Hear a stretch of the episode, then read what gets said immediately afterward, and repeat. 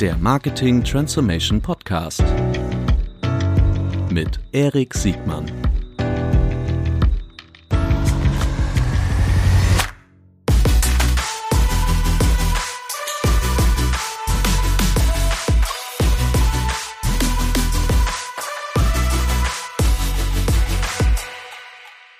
Herzlich willkommen zu einer neuen Folge des Marketing Transformation Podcast. Heute mit einer ganz großen Besonderheit, denn heute werden wir diese Folge auf Englisch machen. Welcome, Sascha Schmitz from Mighty Hive. Thanks, Eric. Nice to be here. It's it's a pleasure. I think um, any hardly anyone else has moved the world of traditional media agencies uh, more than than than you and Mighty Hive.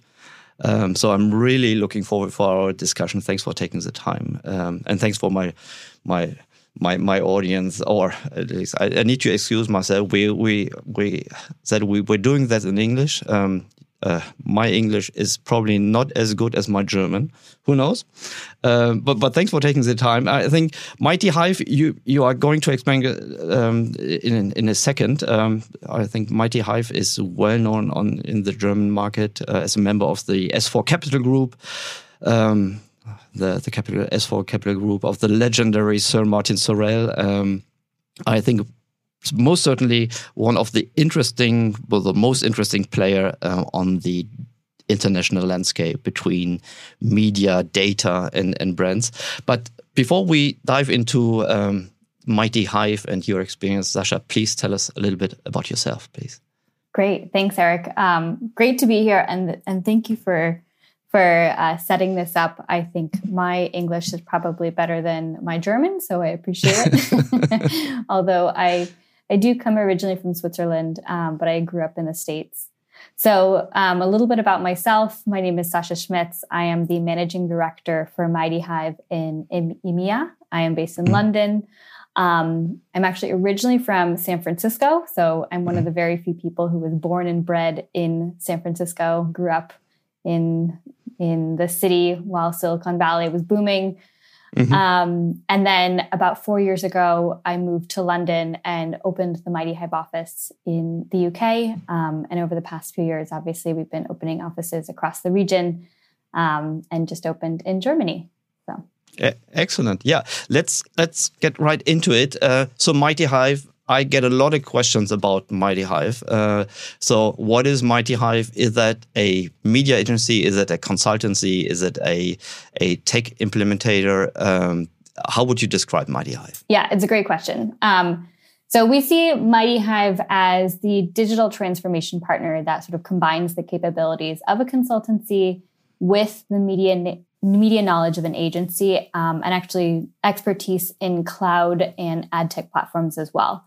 So um, we were sort of the nexus between technology, media, and consultancy. Um, and we were actually we first were born um, in 2012 as a uh, Google marketing platform, and at that time it was called DoubleClick Reseller. Um, mm-hmm. And so we built our business around being sort of an expert in the double, DoubleClick technology and partnering really closely with Google, and basically being a a sounding board for them as they you know built out the ad tech platform for the marketers. Um, and then over the past couple years we we obviously moved a little bit upstream as well into more of a consultancy space as well because we basically saw a trend in the market that brands were asking for support in in undergoing a digital transformation. So that can be anything from in-housing to building out data first party data roadmaps um, understanding how to integrate different um, ad tech and martech platforms.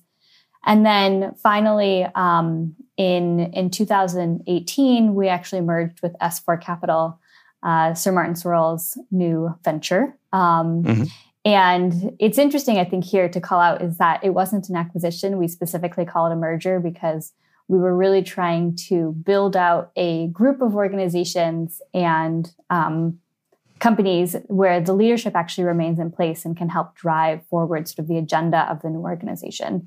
Um, and so we brought our media capabilities, our tech capabilities, and our data capabilities and combined them with Media Monks, which is the creative partner um, within S4 Capital. And they're they're the sort of cool kids. We're the we're the nerds. yeah, and even if you well, you consider yourself as, as uh, the nerds, but you are the challengers to a to a specific market um, itself, aren't you? Well, there there was a lot that was really interesting, but but there uh, that raises a lot of questions from from from my observation. Like um, you originally came from an from a pretty close to Google's tech setup, uh, operational implementation uh, partner side. Um, how, where, where, or, or maybe we before we discuss your your positioning within the existing and probably the new market. Uh, let's dive into um, the, the main drivers of your um, your existence. Uh, that probably, as you already said, that is the digital transformation, specifically in in, in media. Uh, what is how would you describe the importance and the consequences from the advertiser's point of view in in media transformation? Yeah, I think it's it's a, it's a great question, Erik. Um, so.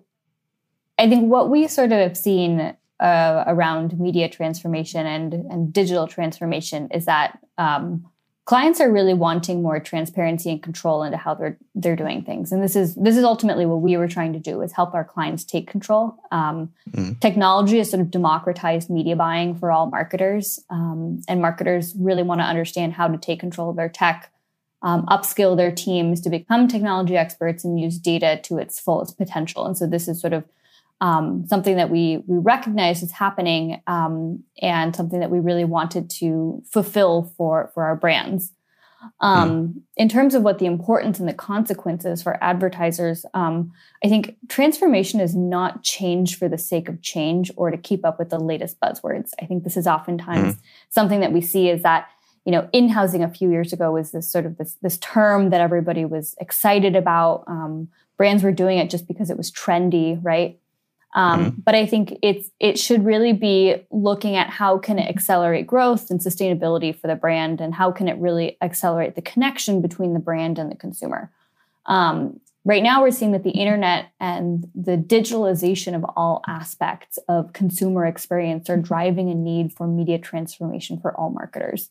Um, and I think this digitalization and uh, the fact that everything is sort of moving online is is really the it is a trend, but I think it's here to stay. Um, so we've sort of seen the impact of that through COVID as well, right? So mm-hmm. um, we we we've seen that um, in the U.S., for example, retailers did not have a strong retailers that did not have a strong digital commerce capability or were already struggling with the shift to digital um, are part of a wave of pandemic bankruptcies. And I know that this is something that um, many markets across EMEA are are insulating the the industry against, but in the U.S., bankruptcies are sort of you know running running rampant right now. Um, so Neiman Marcus, which is a high end retailer, Brooks Brothers, which is sort of the staple of the men's um, uh, retail space, and then also Guitar Center, which is the biggest musical instrument retailer in the U.S., have all filed for bankruptcy in 2020.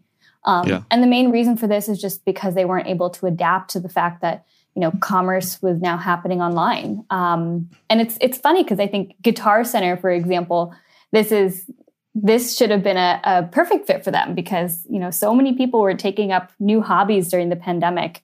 Um, and you know my my husband for example he he bought a guitar. Um, and so he probably would have been a perfect consumer for guitar center and yet they weren't able to adapt. So now that consumers are more used to shopping and being entertained and communicating online, companies really must adapt. Um, yeah. So, Sasha, I'm, I'm wondering whether you would agree on the theory that um, brands are right now more affected by the media transformation more than um, compared to direct to consumer uh, advertisers because um, this new reality in direct to consumer was was there longer before, and the need was already existing.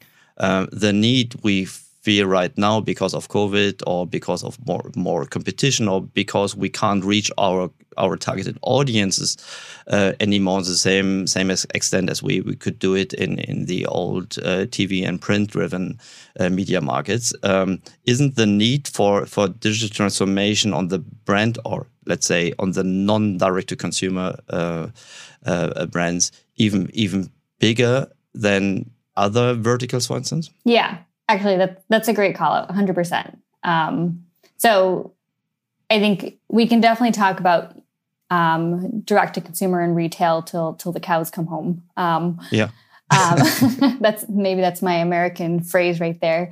Um, but I think you're right. Like by 2024, 70% of the market is going to be digital. Um, yeah. And so I think it's important that branding plays are going to be done in the digital space as well.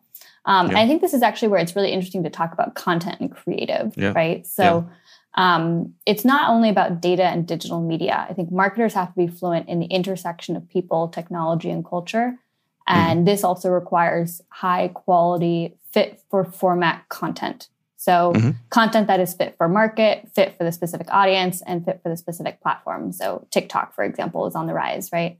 Mm-hmm. Um, and so, I think if we want to start building content that's going to connect with a brand and not necessarily entice a, or it's going to connect with a consumer and not necessarily entice a consumer to buy, but just you know build a relationship with that consumer, that that content needs to be tailored to the right audience. And so I think the way to tailor that that content is by you know leveraging first party data. And so this is where the need to really understand how the consumer is interacting across different touch points with your brand is is critical to to just build a relevant story that that a consumer will will connect with.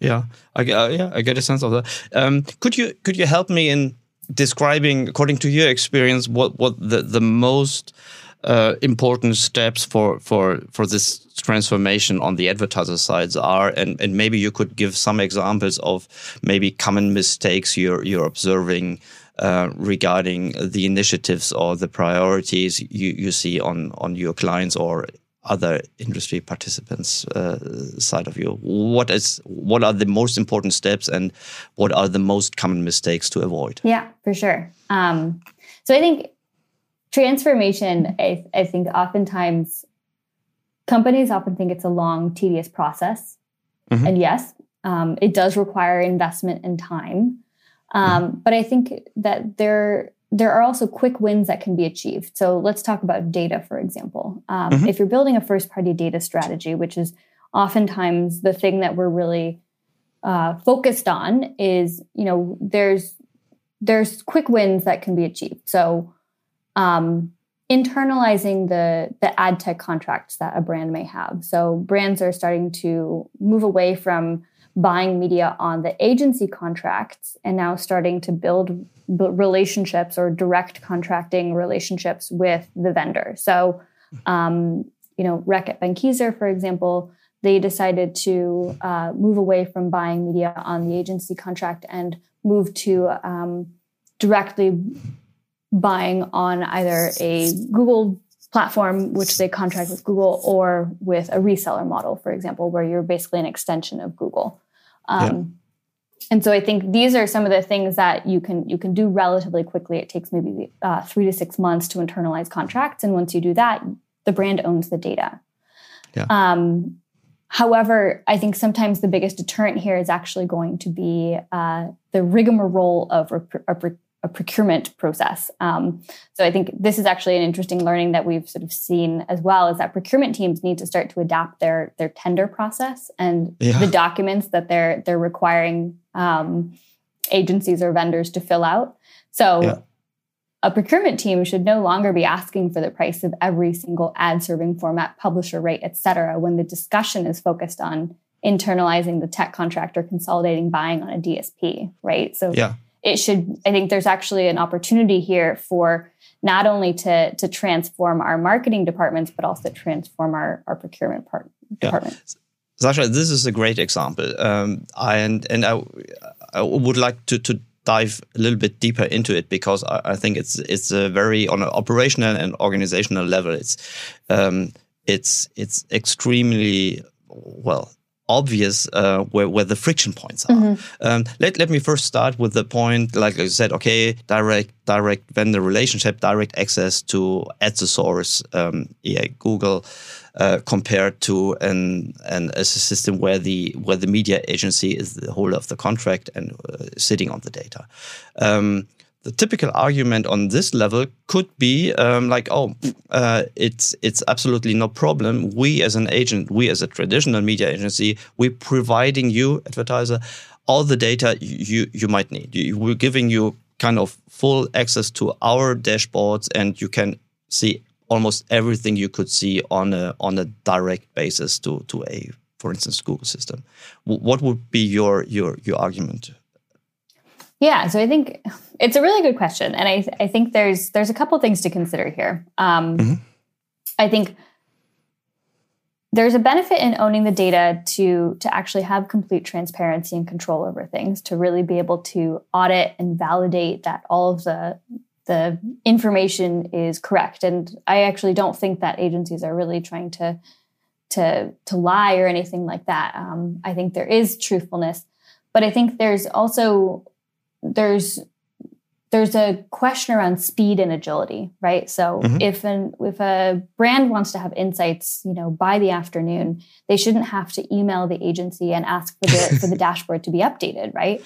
There's yeah. an opportunity here to actually just, you know, build an internal team or to to have access to the data and for the for the team to be able to just, you know, pull a report whenever they want to. Because oftentimes even if the the agency gives access to the data um, that's still going that doesn't necessarily mean that the the brand is logging into the platform and pulling reports themselves right? Yeah. I think the other and it's not and it's not automated in any kind. So right. it's got limitations on the on the granularity of the of the data. And you already mentioned speed and agility. Yes absolutely.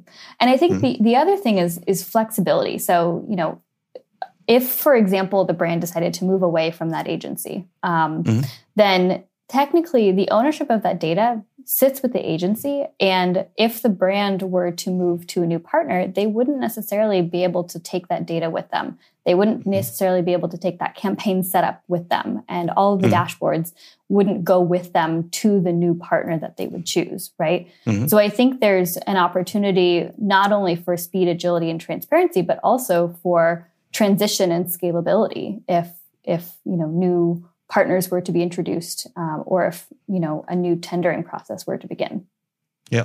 Okay okay i, I do get it. Um, and and now to the second part of your of your great example uh, the internal the advertiser internal procurement process. Like, like i like the picture you, you, you said.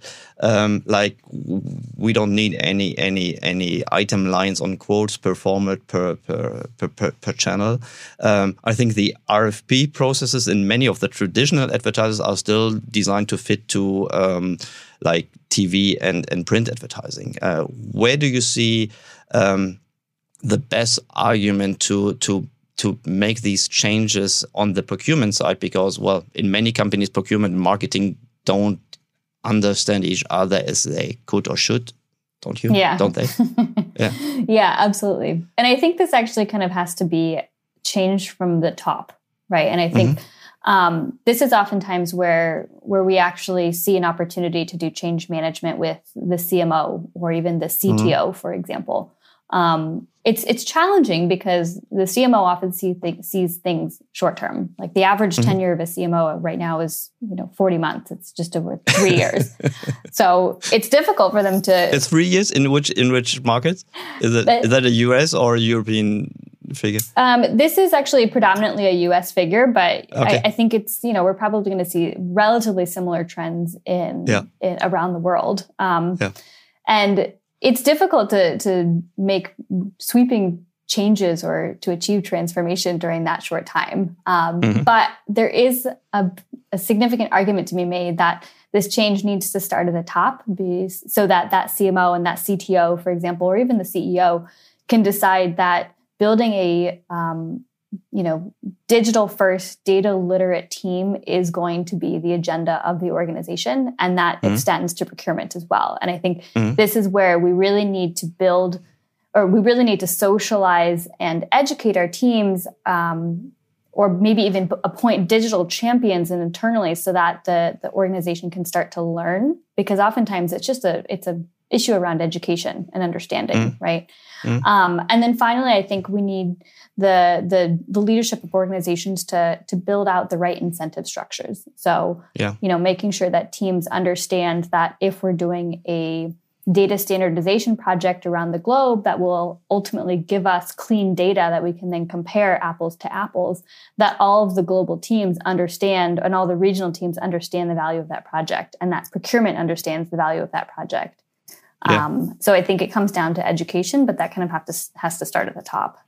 Yeah, I get it. How do you, out of curiosity, how do you avoid conflict of interest? Like you said, there's a need of education. Um, it is at the top.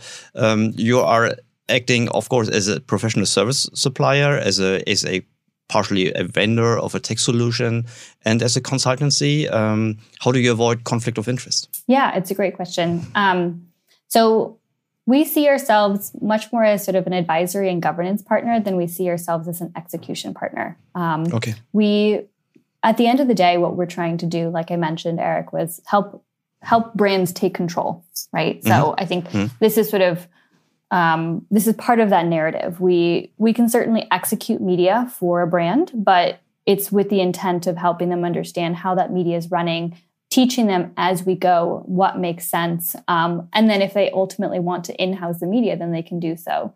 And then same with the tech platform. Um, we we don't see this as our our primary line of business. We see it much more as sort of a solution that again enables control and transparency and and the things that we espouse.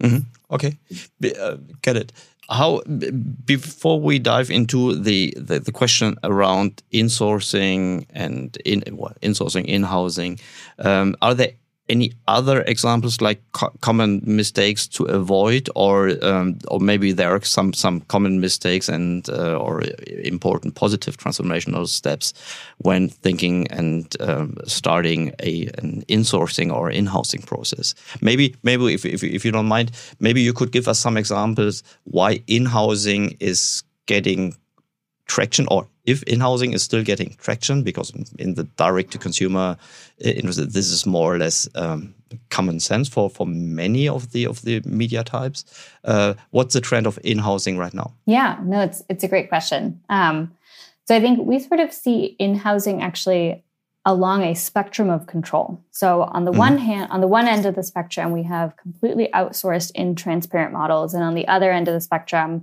a brand has insourced their, their data, their contracts, their media operations, their governance, right? Mm-hmm. Um, but I think a lot of brands sort of are uh, moving along that spectrum of control. Um, mm-hmm. And so with the rise of of privacy regulations um, and the need to build first party audience audiences and and data reserves data and tech in housing is something that most brands are seeing now as critical. And so owning those tech contracts owning dashboarding solutions and owning first party data is critical. And that's along that spectrum is where that's sort of where most of the brands have have already gone. Um, the next piece is operations and people in housing. Um, and i think mm the motivations for in housing media buying operations should actually be very carefully considered. And I think mm-hmm. our our organization is often seen as the in-housing partner, but we're not actually going to recommend in-housing for a brand unless it really makes sense for them. Yeah. Um, and this is where things like cost, um, mm-hmm. or being the ultimate ambition, may not be the right choice if you know, if, if cost is the is the main motivator.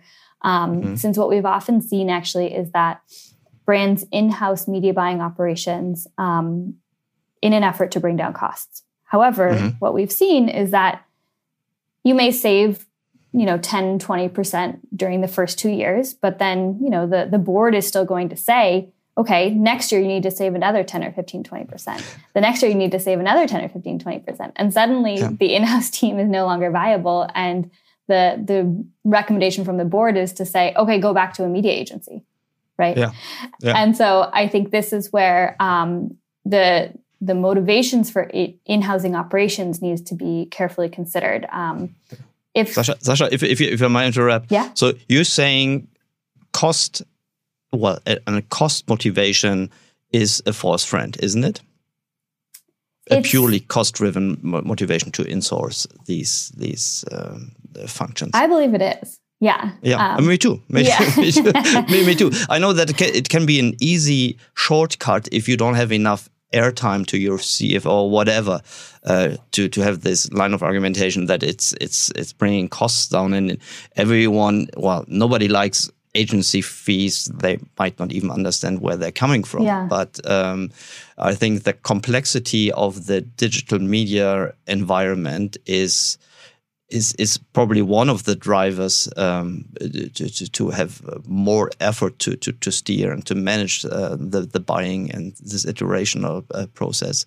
Um, but in well, according to my experience, I've never seen costs coming down. Yeah, exactly. Right. I think I think that's exactly right, Erik. I think it cost can be, you know, maybe one motivator, but I think it needs to be considered with with other key functions, like you said. Um, Yeah. I think Yeah. transparency is a big thing that a lot of brands are asking for. Um, Sure. um, brand protection. You know, I think Yeah. this is another one. If if the brand believes, listen, we know our brand better than an agency is ever going to know our brand, um, Mm. then that's probably a good reason to consider in-housing operations because you know the the team will live and breathe that brand identity. Yeah, absolutely. And cost isn't cost isn't isn't equal efficiency, isn't it? So it's and cost of steering isn't cost of media. But, but I think we we both agree. But, but I think this this message um, has well, uh, I, I think the the gap between uh, traditional advertising in, in mostly in the in the non-direct uh, to consumer business uh, are still too much focused on the cost argumentation. Um, and that leads like you said that that is um, that doesn't lead, lead lead us anywhere. Yeah. okay um, so um, you, you said okay you, if you're looking at insourcing opportunities you're looking uh, at the at the at the main motivators. What are the other necessary circumstances which needs to be met um, on the advertiser's uh, point of view that you that you're recommending uh, an insourcing process Yeah, yeah, no, it's a it's a great question. I think um, again, it, it sort of depends on what we're insourcing, right? So if, if we're insourcing everything, so tech contracts, where you know we want to own our data, and we're also Mhm. insourcing operations, Mhm. um, then it's really important for brands to to have the infrastructure and the process able to support this. And I think this Mhm. is not only about um, the marketing team, but it also goes back to procurement, and it also goes back to finance. Um, Mhm. and this is an interesting piece. Um, when insourcing contracts, for example, I think a lot of brands don't recognize what a lift it is suddenly going to be for the finance team to, to support paying, um, you know, invoices to to a tech con- to a tech vendor, for example, country by country, um, rather than having an agency, you know, send an invoice which couples media services plus um, tech costs um, without sort of that level of detail. So I think the Mhm. finance teams need to be briefed to be able to support this. Um, Mhm. And then again, on the sort of on a process piece, it's really important that there is a a robust system of, of governance in place. Um, Mhm. So the the need to be able to make sure that um, there is a a following of a standard taxonomy is going to be critical, and I think this is relevant for in-sourced operations, but also if you're working with an agency, because at the end of the day, we want to be able to have clean data to make decision making.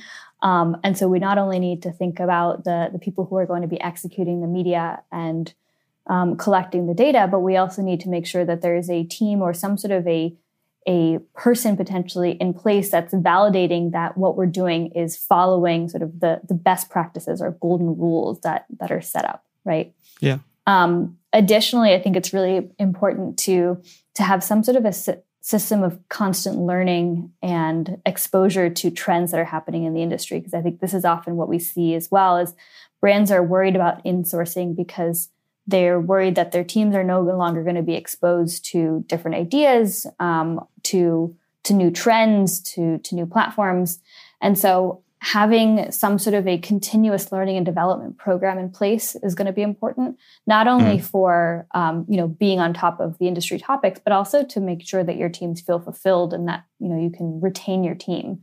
Um, since investing in an in-house team is is time consuming and costly, and you don't want them leaving after a year and a half.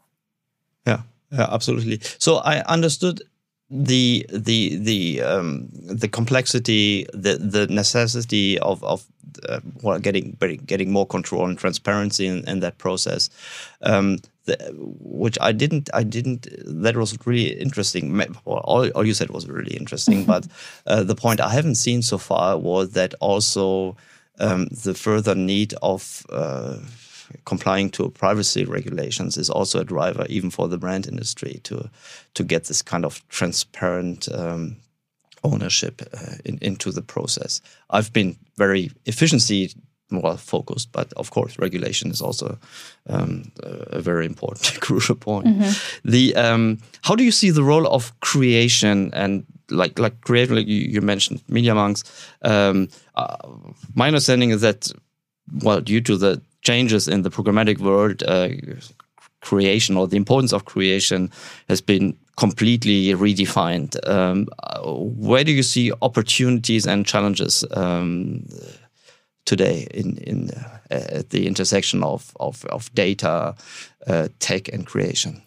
Yeah, I think this is a this is an interesting one. I think it actually goes back to people and process more than sort of mm -hmm. like technology and data. Um, mm -hmm. I think the the fundamental shift that we're we're seeing is that um, brands are starting to realize the need to de-silo the teams that are looking after content and creative, the teams that are looking after data, and the teams that are looking after media. Um, mm-hmm. And I think this is sort of a legacy challenge that was that was created from you know when the holdcos really started to build up their businesses, um, where you know building out siloed teams in order to, to drive efficiency and um, bring down cost was was the model of the time. But now what we really want to see is that the the silos are brought down. We want to see mm-hmm. these teams sitting side by side, and we actually see that there's a lot of value in cross training, even to a small extent. Uh, these teams across the different capabilities. So, um, you know, our teams, for example, we we have a media team, we have a data team, and we have a content team. Um, and by just improving sort of the data literacy of the content team and the the creative literacy of the media and data teams has has been amazing in terms of just the ability to move quicker and to have meaningful conversations around what mm-hmm. needs to happen for the client. And I think this is also going to be possible uh, on the brand side as well, is to bring these teams into some sort of a a center of excellence where they can exchange ideas and learn from one another um, it kind of boils down to one concept. So, mm-hmm. to get consistent growth, you have to understand consumers. Um, and it's important for marketers to know this that there's no source of truth to get there. Um, mm-hmm. But by analyzing multiple data points to see what our audience is engaging with and through more efficient adaptive production processes, we can be better at applying learnings to deliver effective content at record speeds. Um, but mm. the only way to do that is to make sure that the content teams understand the data. So, oh, yeah. one of the things that we're doing right now actually is we have an econometrics team um, that is building out these amazing media mix models. Um, mm-hmm. And the outcome of the media mix model, which basically is telling us, you know, which channel, be it digital, be it television, be it influencers, um, is going to develop to is going to drive the highest ROI. These insights are then being given to the content teams to build better content um, and are given to the media teams to adapt where the media investment is happening. And, and then is also given to the data analytics team to understand are we really tracking properly um, the data that's coming through this channel. So I think the opportunity to basically have these teams sit side by side is is going to be the change maker. Yeah, interesting, really interesting, and I also I think it's pretty obvious. Um, uh, if I'm listening to you, that that the the org and people part is is a crucial factor, and that tech analytics and and automation is following that. Mm -hmm. Very interesting. Yeah, great. How do you you are? I think it's extremely interesting to have the opportunity to discuss with you also the different levels of of of maturity. Like um, you're you've you've seen you're still involved with the U.S. and uh, of of course mainly with the with the international European markets. Um, I don't know how much you already what your impression on the on the German market is. But um, could you could you describe a little bit uh, the potential, potential differences in levels of maturity from from the advertisers or maybe also from from the from the competition part of you? Mm -hmm. Yeah, I think this is a this is kind of fun because I have worked in in the U.S. and and then I've I've also mm-hmm. worked in in EMEA and I've sort of seen the changes. Um, the in the U.S. we we typically see um, many of these trends around sort of in housing, uh, data ownership, um, tech contract insourcing happen about 12 to 18 months ahead of the EMEA markets. Um, mm-hmm. And when we look at EMEA and sort of the the the traction that we're seeing in in EMEA around these topics, the UK is often uh, at the forefront of them. Um, the UK. The UK. Yeah. yeah. Mm-hmm. So I think they're often the the first follower mm-hmm. of these mm-hmm. of these things. Um, mm. that said, however, I think the the challenge, of course, is that in EMEA we have we have so many different markets, and mm. it's often difficult for an organization or a brand that that may have operations in um, you know in half a dozen markets in EMEA to really mm. build the consensus to to make a big change like this. Um, mm.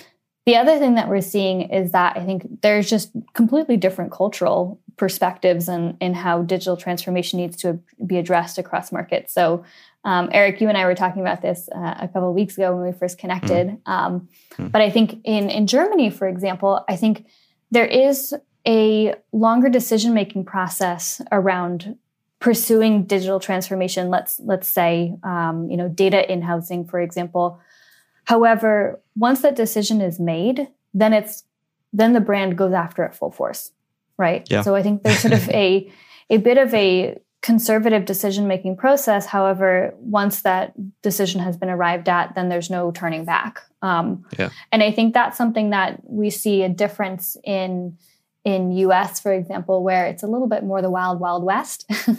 yeah. Uh, they're keen to to try different things, even at the risk of it not, you know, potentially working out. Um, and I think that's a cultural difference between different markets. Yeah. Interesting. If if you would compare the UK to the US, uh, what where would you see the biggest differences? Yeah, I think um, in the UK, I think there there is a little bit more of a um,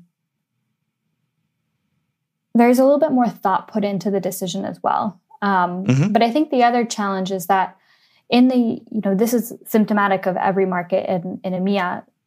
The, the market is smaller and therefore the budgets are smaller. Um, mm-hmm. And since budgets are are smaller, the volume may not exist to actually have the use case or the the the reason to to insource something necessarily, right? So mm-hmm. I think the the need to build out a more robust use case in the UK exists as well, um, just mm. because it's it's not necessarily going to make sense to to in-house um, operations or even in-house media. If the mm.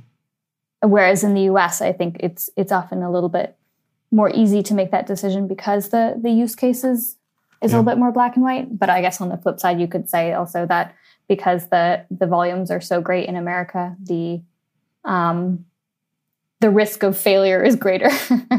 yeah, yeah, I, I get it. I, I, think what what really strikes me when I look um, at the UK is the level of uh, competition mm-hmm. from from on the advertisers and on the tech and agency uh, side, um, and that, for, from my understanding, that drives um, a, a certain need for efficiency in, in, in efficiency coming by? Well, the level of execution, the quality of execution, um, but also the quality of the setup um, on, on all the sides.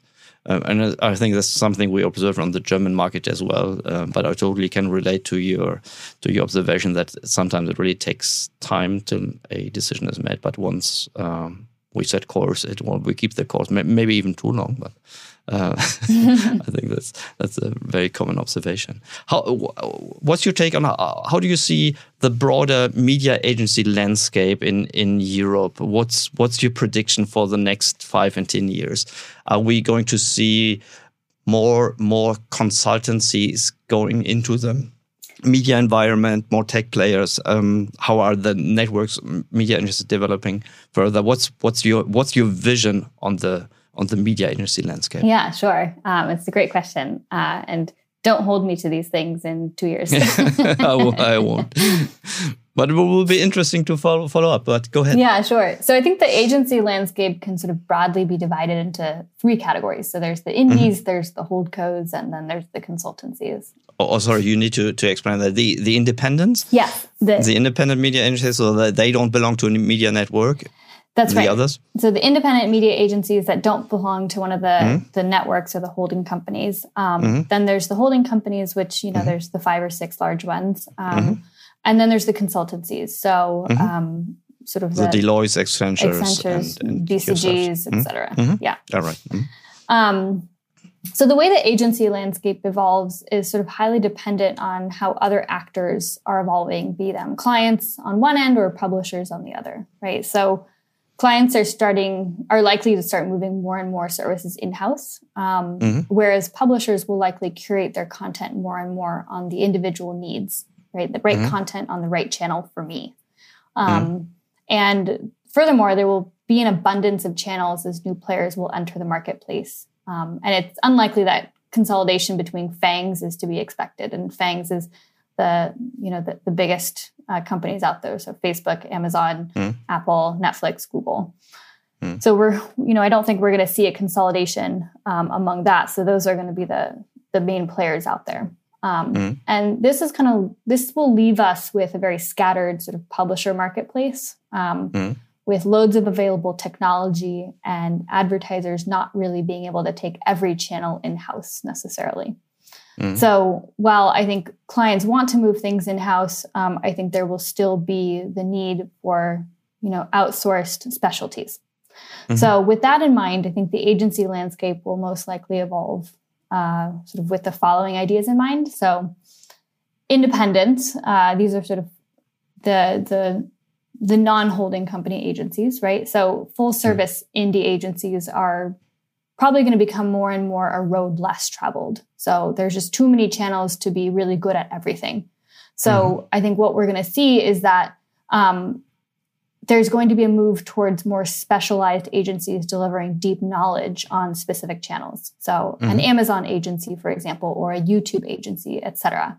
Um, and in-house teams are going to likely tender deeply ingrained specialist knowledge more easily um, mm-hmm. since the more commoditized channels are going to be able to be managed in-house so yeah. we're going to see um, the the brands going for these um, specialized services while yeah. while trying to in-house maybe something like you know paid search you, are saying so you you're saying the more commoditized a channel gets probably it's also rule based uh, and well a certain level of maturity then it's more likely to be in-house and the specialty agencies or the agencies specialized in other channels might be the the the the, the new kids on the block where where the level of maturity and the level of innovation is still still pretty high, isn't it? Yes, you said it better than I did. okay, right. No, so I'm, I'm, just trying to comprehend and to make sure that I understood you right. Yeah. Thanks. Yeah. No, that's exactly right. Um, mm-hmm. But it's interesting because I think these deeply specialized agencies are going to be easier takeover targets for mm-hmm. private equity funded buy and build companies as well, mm-hmm. right? Mm-hmm. Yeah. Um, sure. Then sort of the, the second one is the the holding companies or the networks. Um, so I think the holding companies they sort of struggle with legacy infrastructure on offline buying. So mm-hmm. you know offline's declining two to three percent a year right now, um, but that's not necessarily reflected in their headcount dedicated towards offline. Mm-hmm. So the legacy infrastructure is is um, exactly what they need to sort of start to address. Um, they're they're going to need to really understand how to shift their their teams to being more digitally focused since this is where we're seeing the growth mm. um, and i think that the biggest shift that we will see in the next year is that holdcos will undoubtedly vertically integrate if they haven't already so um, not only are they going to need to shift some of their their team structure from being sort of this legacy offline, but they're also going to need to look at the different agencies that they have within their holding company. So mm-hmm. Publicis, um, for example, and One Dentsu are examples of holding companies that are ditching sort of a label strategy for the greater benefit. So mm-hmm. I think within five to 10 years, IPG's media and creative labels will have fully merged, with, which means that Universal Media um, and McCann World Group will become one. And I guess I could say one again. okay.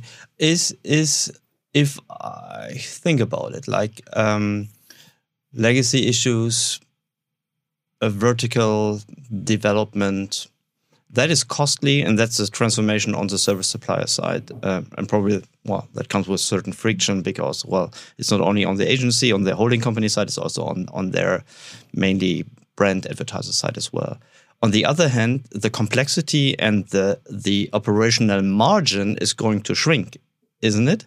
Absolutely. Isn't that yeah? isn't that a dilemma? Um, how would you solve that dilemma if you would be responsible on on the holding company side? I mean, I think it's it's sort of the same thing that I would say, tell a brand is that you need to take a bit of a long term view in terms of organizationally redesigning your your team, right?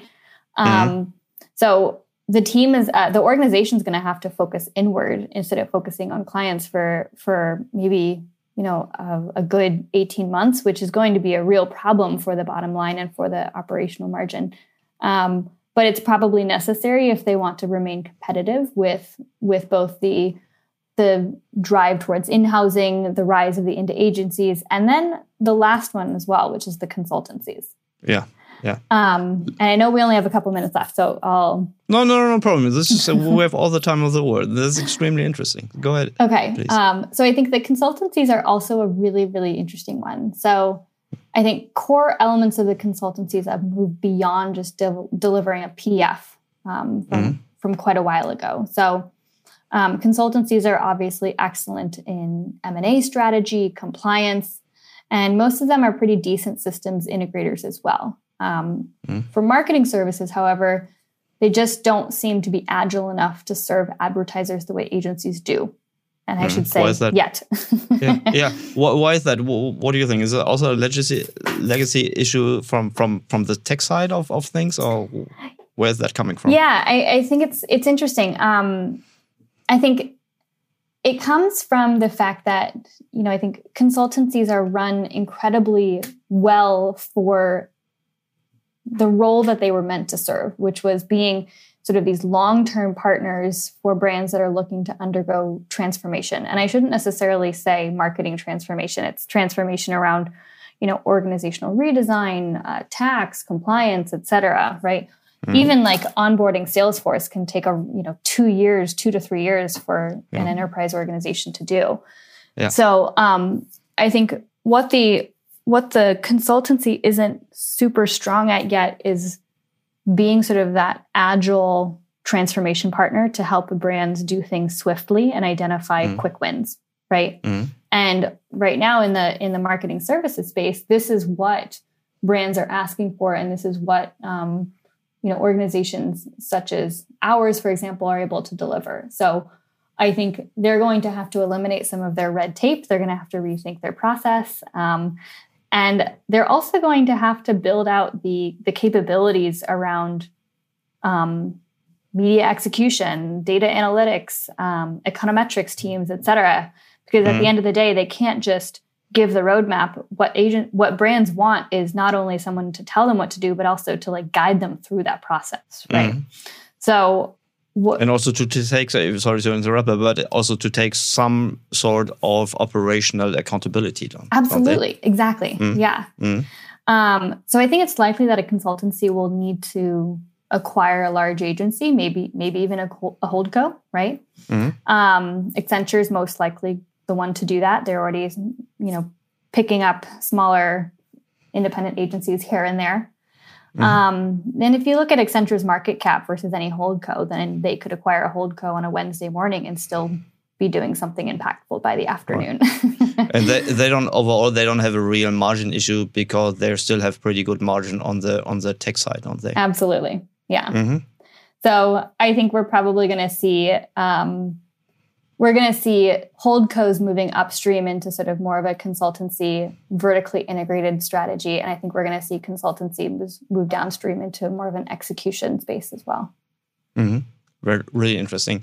I um I don't know. Well, you're also a public listed company, or you you're part of a public listing listed company, um, and I think well the capital markets they, they speak a a, a pretty clear language how the market expectations are per these verticals, especially holding companies and and consultancies. Well, it's well, it's just an indicator. Um, but that will be extremely interesting to to follow up on mm-hmm. next couple of months or even years. Yeah. Um, thank you so much, Sasha. This is really extremely interesting. Um, before I let you go, um, my my final question: what was your best and your worst decision in the last 12 or 18 months? um, this is a good one. Um, my best decision, um, I got engaged. No, I'm kidding. oh, good. Um, Congratulations. Thank you. Thank How you. do you know that is what? Oh, okay. Sorry. we'll find out. yeah, yeah. No, that's true. I should we'll, make we'll fun see, of that. We'll see how Congratulations. yeah. Very good. Thank you. Um, but you already were referring to your husband while citing that he was buying a guitar. I noticed that. Yes, we we had a um, and not big. We just we just did the the ceremony at City Hall because we're waiting for COVID to be over to have the big party. Very good. Congratulations. Thanks. Um, I think the the best decision we've probably made. It all relates to COVID, right? So I think the best decision yeah. is we're really we're really trying to look after our teams. Um, at the mm-hmm. end of the day, marketing services we're a people business, so we need to mm-hmm. make sure that our people are happy and healthy. Mm-hmm. So uh, we did a couple of things um, I, you know, to, to sort of relieve the stress of COVID. So we instituted COVID Relief Fridays where people can take off on every other Friday if they want. Mm-hmm. Um, we're flexible where people can spend their time during lockdown. I think mm-hmm. the res- the return to the traditional work environment is never going mm-hmm. to happen. I think we're always going to be more open to um, distributed teams and people working from where they want.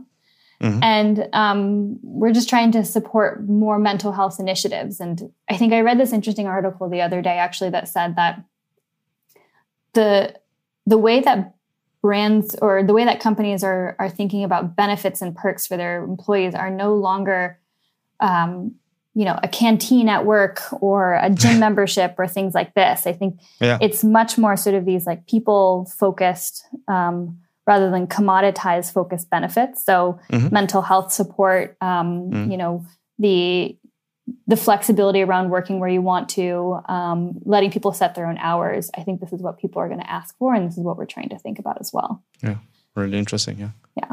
And then my worst decision. yeah. What, what are the regrets? Yeah. I mean, it, it's really interesting, Erik. And I think I almost feel like a little bit of um, a little silly saying this, but I think we we tell brands to to keep a long term view, um, mm-hmm. but it's it's so difficult to to do that sometimes when you know you're you need to hit your numbers and you want to make sure that you you can show strong performance by the end of the year. So I think I was probably a little bit too conservative in in how mm-hmm. I thought about hiring and investing in my team. Mm-hmm. So it's interesting because I think we actually were one of the the organizations that really benefited from the the privacy regulation announcements because we were helping yeah. brands already set up a first party audience strategy, for example. Mm-hmm. Um, but I wish I'd actually invested even more resources into this space. Um, yeah. So that's something that I I'm trying to do now is we're really trying to to build up bigger teams, build capabilities, expand to new countries, etc. Yeah, I, I totally get it. Uh, but it's but, but that's understandable. Probably that was your first real crisis, your your, your first pandemic. Yeah, it was. yeah, it was. Well, it wasn't my first crisis, but it was my first pandemic. And uh, I totally get that. Um, um, but but like like you said, I, I, think you and your your company, you are you are not only sitting on a on a pretty positive trend, you're also driving this trend. Um, uh, and well, thank you so much uh, for for sharing all your insights and your experience. That was really interesting. My highlight of the week, so to say. uh, and I'm I'm looking forward to continue our our discussion. And so I wish wish you all the best and hope to talk to you soon. Thank you very much. Thank you so much for having me, Erik. It was a pleasure. Thanks, Sasha. Bye bye.